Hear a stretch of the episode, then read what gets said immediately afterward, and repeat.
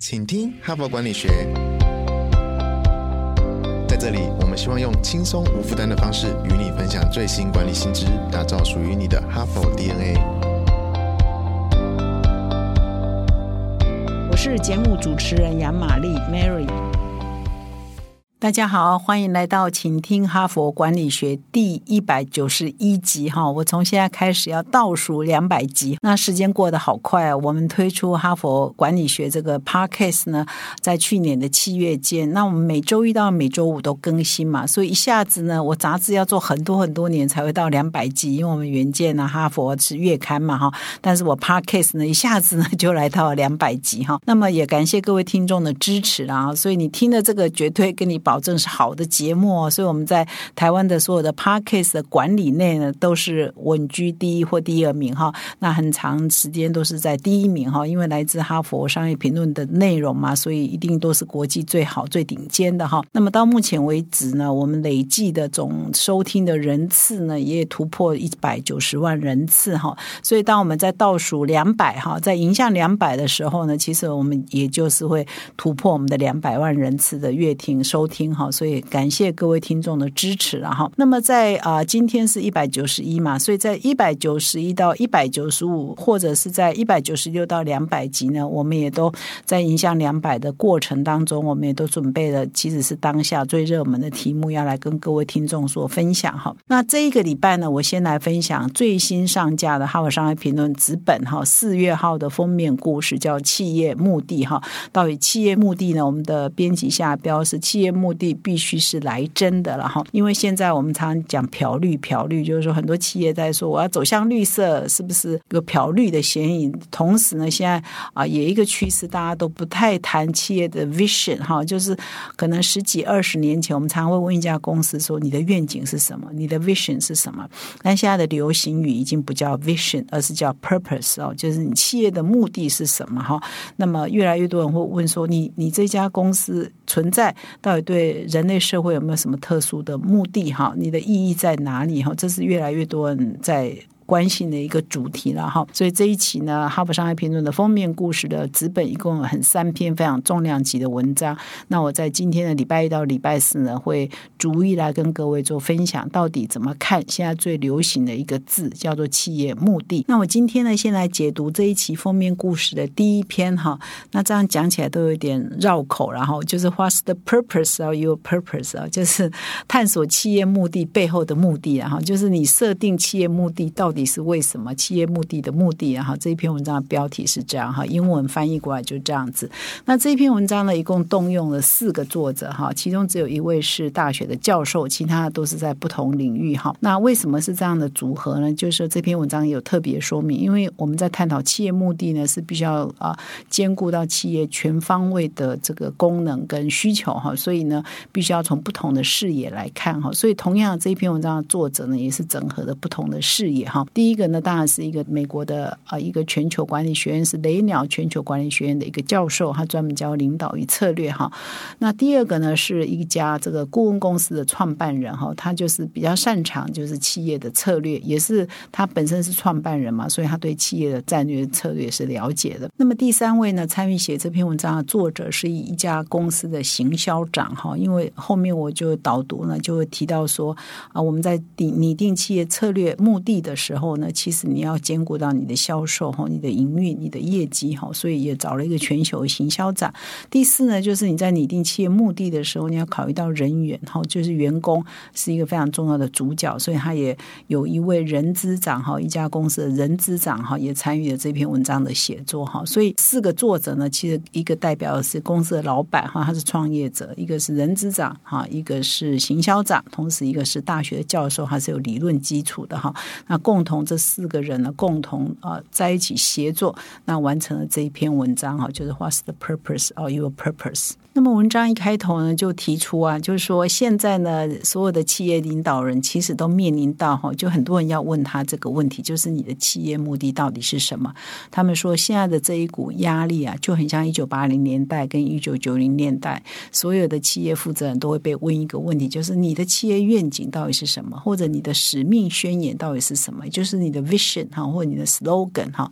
啊，到底是什么哈？那么演变到现在呢，在 ESG 的潮流之下哈，在社会要共好，环境追求这个循环永续的大环境底下，现在的趋势已经在问说，你的企业到底为什么存在？你的 purposes 到底是什么哈？所以呢，就是啊，这个已经显然是偏现在的显学了哈。那到底什么是企业的目的呢？哈，那这件事情呢？其实是一个蛮复杂的主题哈，而且很多人一听到说你的企业目的是什么，就觉得这句话有点挑衅哈，有一点挑战哈，而且好像有一个标准答案的方向哈，就是标准答案一定是说我要对地球很好啊，我要贡献社会，我要做公益哈，我要做环保绿色哈，就是好像很多的答案就一定要导向那一块去哈，就是是公益的，是慈善的哈，所以好像要公益慈善才是叫做社会目的哈，因为当问唐安会说，不然你存在价值。好像如果没有对别人好，没有对社会公益好，好像你就不够资格存在的样子哈。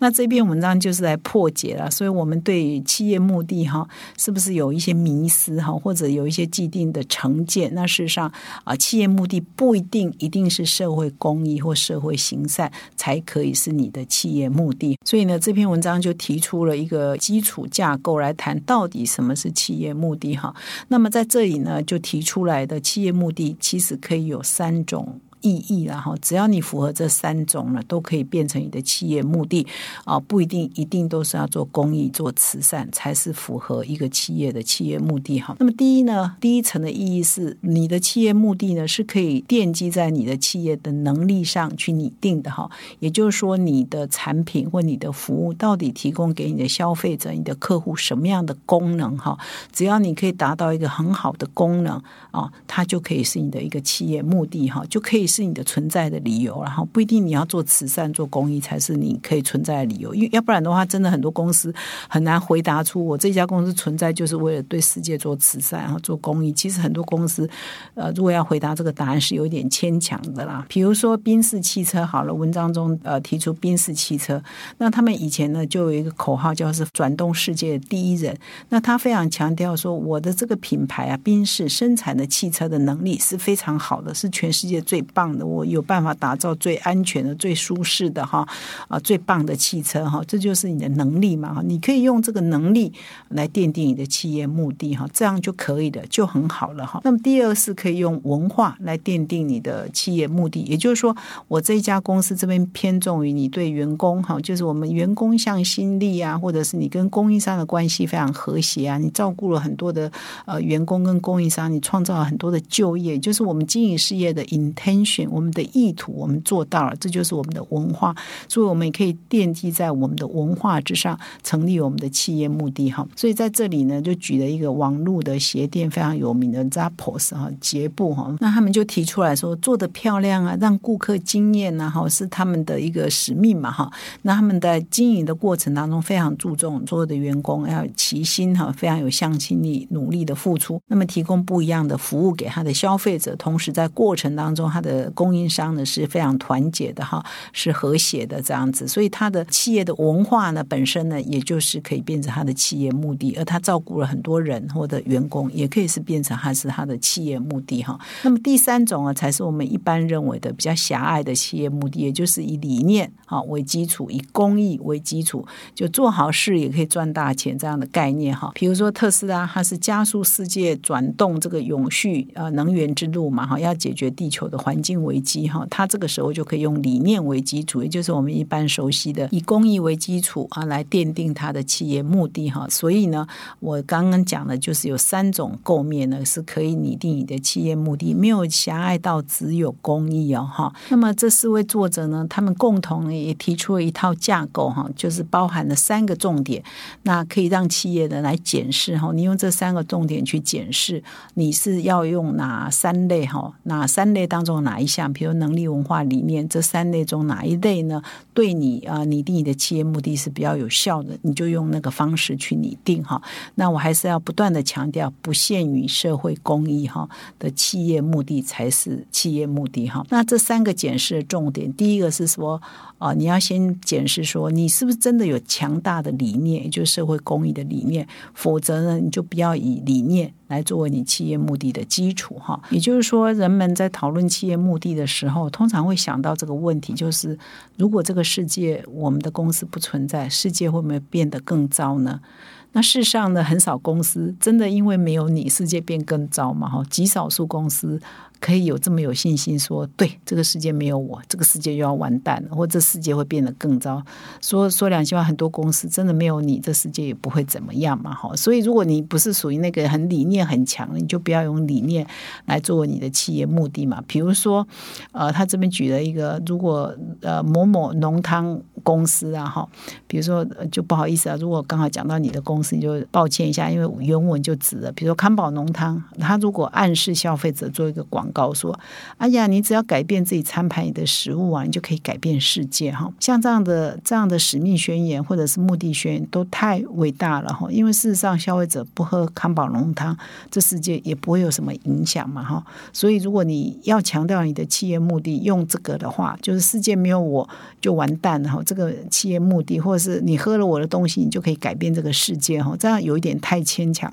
反而是一种反效果。那比如说，还有一些企业，比如说。你是一些 B to B 的企业，比如你提供原材料，你提供一些交通运输、生产能源生产的一些公司，它是 B to B 的，它也比较难跟消费者诉求说，哎，如果这世界没有我啊，我这世界就完蛋，所以你也比较难用这个以理念哈为主。啊，来诉求你的企业目的哈，所以这是第一个。那这样讲起来，还真的呢，还真的比较少公司有这个把握，可以用强大的理念来诉诸他的企业目的哈。不过没有关系啊，你还是可以用文化面，或者是用这个能力面哈。那这边接下来就谈到第二个重点，就是如果你的企业有强而有力的经营。文化就足足可以成为你的企业目的哈，因为很多领导人会误以为就是啊，我们在宣示我们的企业目的呢，就是要宣示说我们这家公司就要对全世界产生正面的影响哈。但事实上哈，有时候你很难这样直接连接说我存在就可以对世界产生正面影响嘛。有的时候其实你只要把你的企业好好的经营，你创造很好的企业文化哈，你照顾好你的员工，照顾好你的供应商，这样就已经很好了，这样就已经。对社会很有贡献，这样就已经足够变成你的企业目的了哈。比如有些公司啊，它提供我们日常生活者一般人日常生活必要的一些服务啊，或者是物资啊哈，一些生活用品。但是呢，它对推动社会的正向改革呢，并没有什么直接的关系哈，就提供我们必须的用品嘛哈。那么像这样的公司呢，它如果可以建立好的生产文化，照顾到他的员工，他的供应商可以良好的协作哈，这就已经是非常好的。这个企业了嘛？那么如果一家公司啊，可以用文化哈作为一个很好的企业目的哈，来当做对外的一个形象的话，其实它对吸引人才也非常有帮助哦。因为很多的员工就希望投入到一个照顾员工、一个良好的合作的呃一个协作的文化嘛，一个工作的环境嘛。所以光是这样就已经是非常的棒哈。那么根据盖洛普公司的估计啊，一个非常有名的调查公司盖洛普嘛哈，他说如果一个员工他每天来上班，他的工作绩绩效是不好的，他士气是低落的哈，他的成本啊，你雇佣他的成本啊，大概占你的薪水的，就是他在那边消极啊，不做事啊，在那边晃啊，或者是士气低落等等，就占你的聘雇成本的百分之十八哦。换句话说，你若付一百块给他，他十八块是没有在做事的哦，这就是你很大的损失嘛哈。所以你如果敢把你的企业文化做好，那用文文化变成你的企业的目的的话，你就可以有。呃，吸引不错的员工，然后可以让他们幸福，那在这家公司投入很大的这个效率啊，或者是时间来好把工作好好做，这就是一个很好的企业目的的的展现嘛，哈。那么第三个重点就是说，不要让行销团队全权负责来制定企业目的，哈。那么执行长因为有的时候会公司的负责人有时候为了贴近说，哎呀，我们现在这个要做企业目的是为了接近我们的消费者啊，或我们第一线的客户啊。所以会把这么重要的工作，就是说啊，我们的行销团队最懂市场脉动，最懂客户需求，最懂消费者在想什么，所以就把拟定这个企业目的交给这些些人在做。但事实上，企业目的是一个更广泛的，它是应该是一个企业的策略哦。你不要把它变成好像只有行销团队在做的事。就像我们这篇文章啊，也有行销长，没错，但是我们也有营运长啊，也有公司的负责人参与来写作，也有人资长啊，因为对人也是一个很重要的一环嘛，哈，也有企业教授的理论参与嘛，哈，所以光啊把这么重要的工作交给行销负责业务的行销团队也是要注意的，因为很多公司会倾向于啊简化问题，然后就叫行销团队去做，那常常就达不到它应该要有的效果。那这一篇文章举了一个例子啊，就是说某某可乐公司呢，在二零一七年呢，在美国推出一个广告哈，那显然呢，这一家公司呢是那个时候想要塑造出它是一个关怀，比如弱势啊，关怀这个男女平权的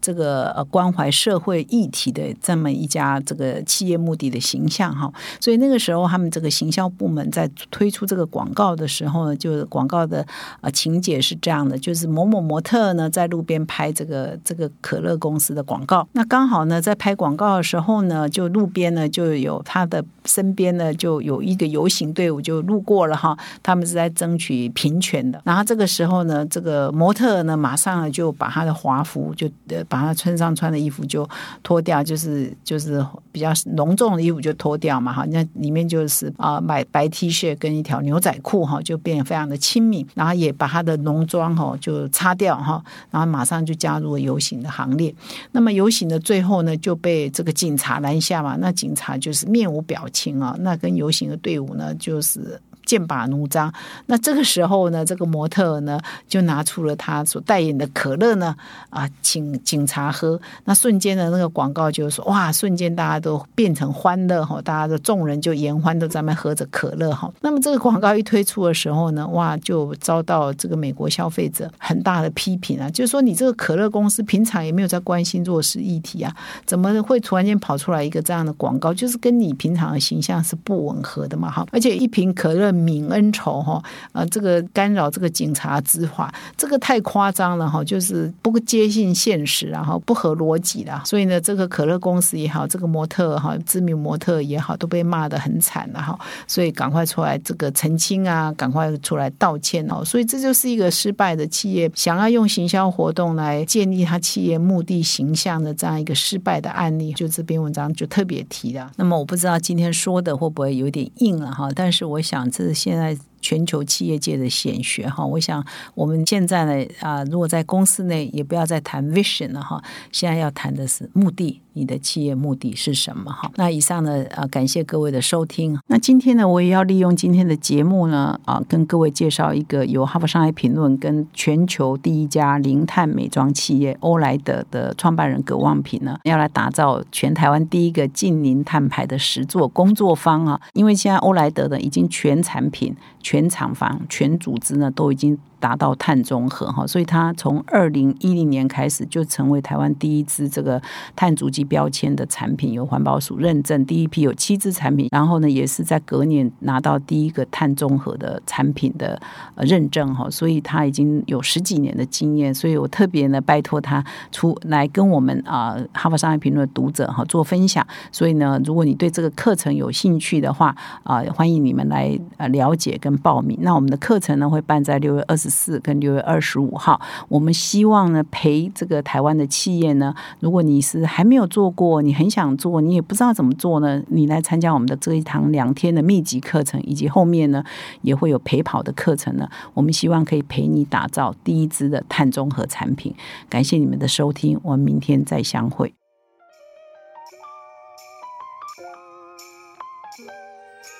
从团队到个人，管理的大小事都是 HBR 的事。现在就上 triple w 打 hbr taiwan com 订阅数位版，首月只要六十元，让你无限畅读所有文章，向国际大师学习。现在就开始。